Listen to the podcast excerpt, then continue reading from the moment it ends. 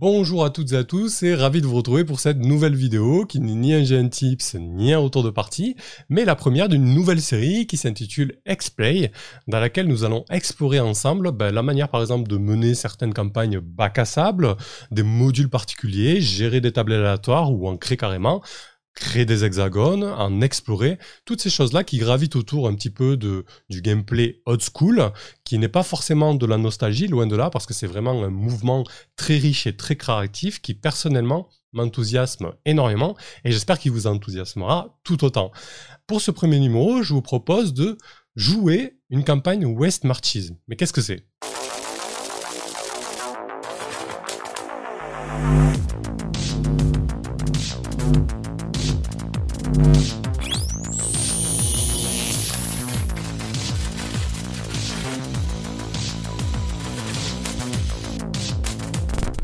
Le concept de campagne de Marshall West, euh, West Marches, a été développé par Ben Robbins. Ben Robbins qui est l'auteur de Microscope, ce jeu de rôle fractal sur lequel on développe une histoire sur euh, des décennies et on peut zoomer comme ça sur des points particuliers.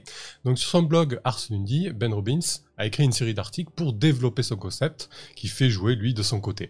On va voir c'est très très axé old school, donc un petit peu euh, fantasy à l'ancienne avec des donjons, etc. Mais lorsque j'ai découvert ce mode de campagne dans le radio rolliste numéro 103, euh, dans lequel Eric Niodan le développe, lui, il a fait tourner sur et Dragons 5, notamment. Donc, il est tout à fait possible de jouer euh, ce mode de campagne sur des jeux beaucoup plus récents, voire même, pourquoi pas, dans du post-apo ou de la science-fiction. Tout est faisable. Le concept est lié à aucun livre, à aucun jeu, à aucun produit en fait. C'est vraiment une création de Ben Robbins qu'il a mis comme ça à disposition. Et euh, l'idée c'est de ne pas avoir de date régulière pour jouer. Quand on veut jouer, on joue. Ne pas avoir de groupe régulier puisque on a 10, 15, 20 personnes. Ben, le groupe qui se constitue, il y va, il joue bien évidemment si le MJ ou MJ est dispo. Et ensuite, l'idée c'est qu'il n'y a pas aussi de complot général, il n'y a pas, c'est pas un scénario sur des rails, c'est vraiment du bac à sable dans lequel on va évoluer et c'est l'environnement vraiment qui prime euh, plutôt que euh, des potentiels scénarios ou accroches, etc. Il n'y a donc pas de grande quête ou de quête en fait, c'est vraiment les, joueurs, les groupes lorsqu'ils se constituent qui décident d'eux-mêmes ce qu'ils vont explorer et par rapport à ce qu'ils ont découvert précédemment ou ce qu'ils veulent tenter de découvrir et ensuite lorsque le groupe est constitué et qu'ils veulent jouer, eh ben ils jouent, bien évidemment si le MJ ou si un des MJ est disponible. Donc pour vous présenter un peu ce mode de campagne, j'ai découpé ça en six grandes parties qui pour moi sont les six points principaux qui font un petit peu la spécificité des marches de l'Ouest. Donc la première idée centrale, c'est vraiment de mettre le cap à l'ouest. Donc pour cela, les PJ vont avoir un point de chute, ça peut être une ville, un château, une forteresse, peu importe. Ça va être le point de ralliement, le point de chute des aventuriers. Et tout ce qui se trouve au-delà, donc tout ce qui se trouve à l'ouest, ce sont les contrées sauvages à explorer et qui demandent qu'à être découvertes en fait. Donc euh, ce point de chute, il y a des aventuriers, ils sont peu communs, hein, c'est essentiellement les PJ, les aventuriers. Quant aux contrées extérieures. Elles sont souvent détaillées, vous allez avoir des zones, vous allez créer des zones, vous en tant qu'MJ, une forêt, un marais, des choses assez classiques ou un peu moins, peu importe. Mais quoi qu'il en soit, il faut qu'elles soient bien identifiées.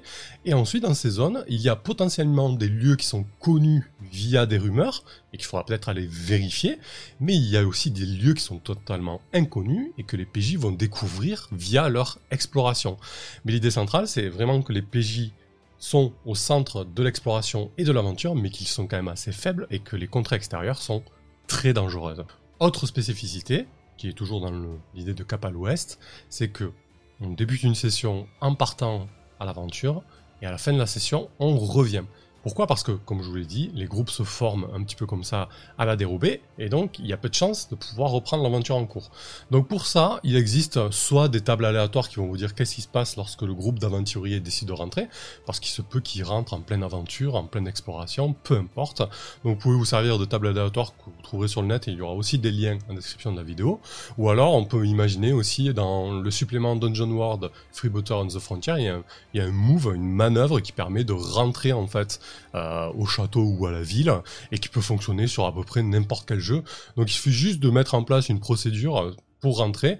Alors le trajet peut se faire à pied. Euh, Eric Neudin parlait lui d'une pierre de rappel un peu vraiment à la MMO. Hein. Genre il y a un rituel de, rappel qui permet de rentrer à la ville. Donc peu importe, mais l'idée c'est vraiment on part en expédition et à la fin de la session on rentre d'expédition. Autre point essentiel, c'est que les joueuses et les joueurs ont la main sur le calendrier. C'est eux qui décident quand est-ce qu'ils veulent jouer. Donc, vous allez trouver un moyen d'organisation, ça peut être par email, par WhatsApp, par Facebook, par Discord, peu importe. Ce soir, il y a quatre joueuses et joueurs qui veulent jouer, eh ben c'est parti, on joue. Si un DMJ vous dispo ou si vous êtes dispo, on y va. Donc cette main du calendrier est vraiment cruciale pour ce type de campagne parce que comme on est en table ouverte et comme la, progression va aller très très loin et qu'il y a beaucoup de choses à explorer, il faut jouer régulièrement. Vous pouvez même, si vous êtes à 3-4 MJ, vous pouvez jouer plusieurs fois par semaine, peu importe, mais l'idée est de jouer énormément et surtout quand des personnes sont dispo, c'est parti, on joue. Donc si vous êtes le seul MJ, ça demande beaucoup de flexibilité. S'il y a plusieurs MJ, ça permet de se répartir un petit peu euh, la tâche. Là, tout naturellement, vous vous dites, mais c'est le bordel, c'est chaotique, comment on s'y retrouve? C'est là qu'intervient le troisième point, qui est de partager son expérience. Il est vraiment essentiel que les joueuses et les joueurs, entre deux sessions, partagent leur expérience. Donc si c'est sur Discord ou par mail, c'est assez simple, ou même sur un groupe Facebook. L'idée est de partager ce qui s'est passé durant la session qui a été jouée. Donc ça peut être des notes assez succinctes, mais plutôt détaillées, avec des points précis, ou voilà, carrément des comptes rendus.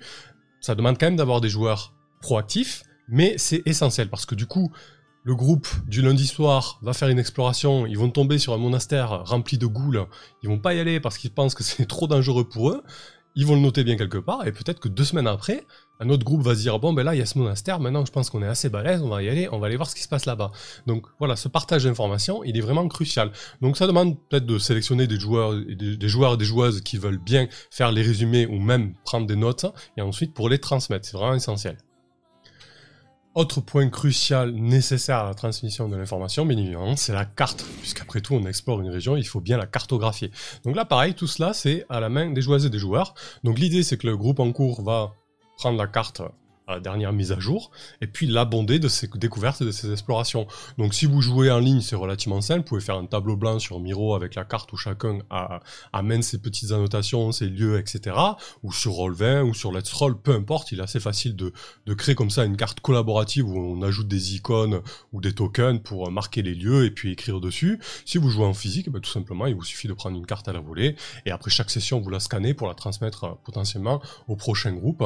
Donc ce qui se passe, c'est que vous vous allez sûrement avoir une carte avec pas tout à fait la, la même patte graphique à chaque fois, la même écriture et tout ça, mais peu importe, ou alors pas tout à fait à l'échelle, mais c'est pas important, parce que ce qui est essentiel, c'est d'avoir les informations et surtout de les transmettre.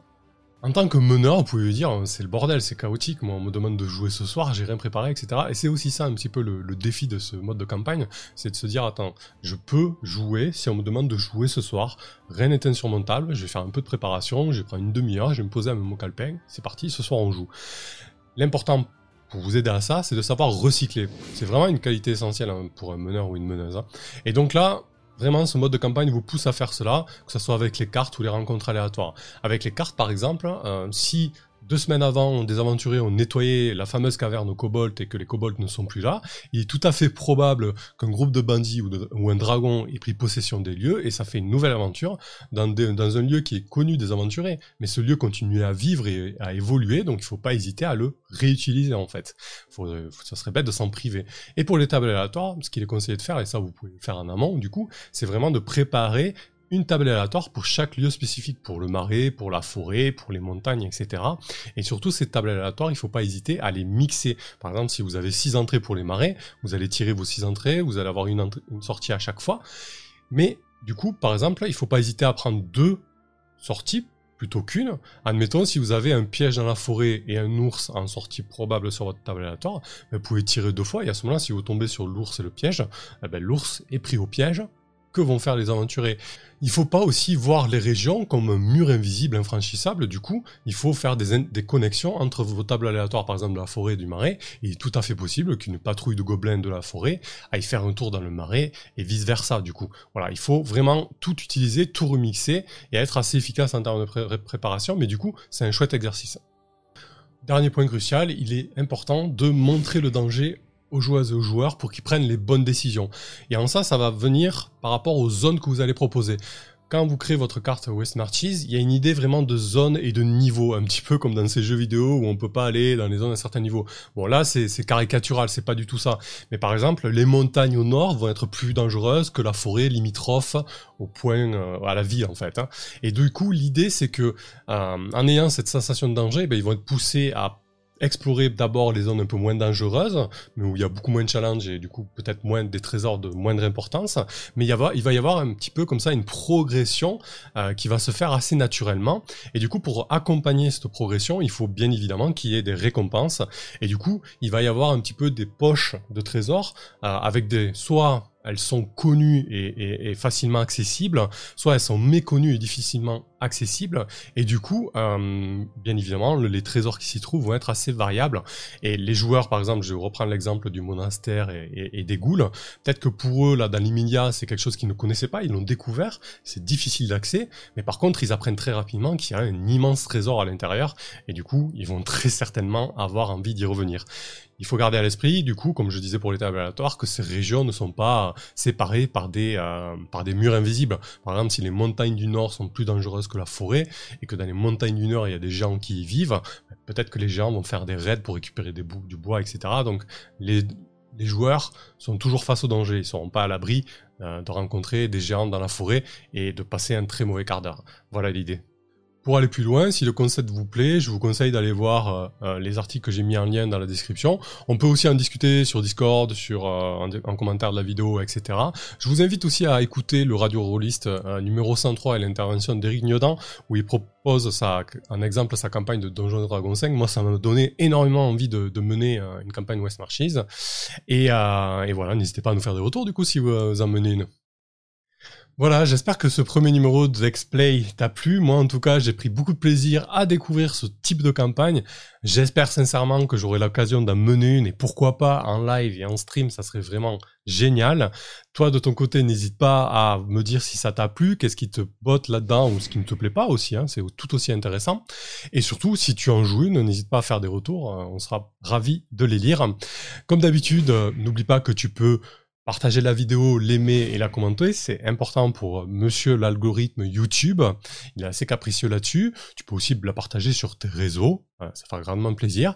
Et comme d'habitude, si tu veux soutenir la chaîne, tu peux le faire de manière pécuniaire sur Tipeee euh, et pérenne, ou alors avec un don libre sur PayPal, tout simplement. Ça permet notamment euh, d'améliorer le son, comme avec ce superbe micro, ou l'image avec euh, la caméra, et tout ce genre de choses. Voilà, merci beaucoup encore et à bientôt.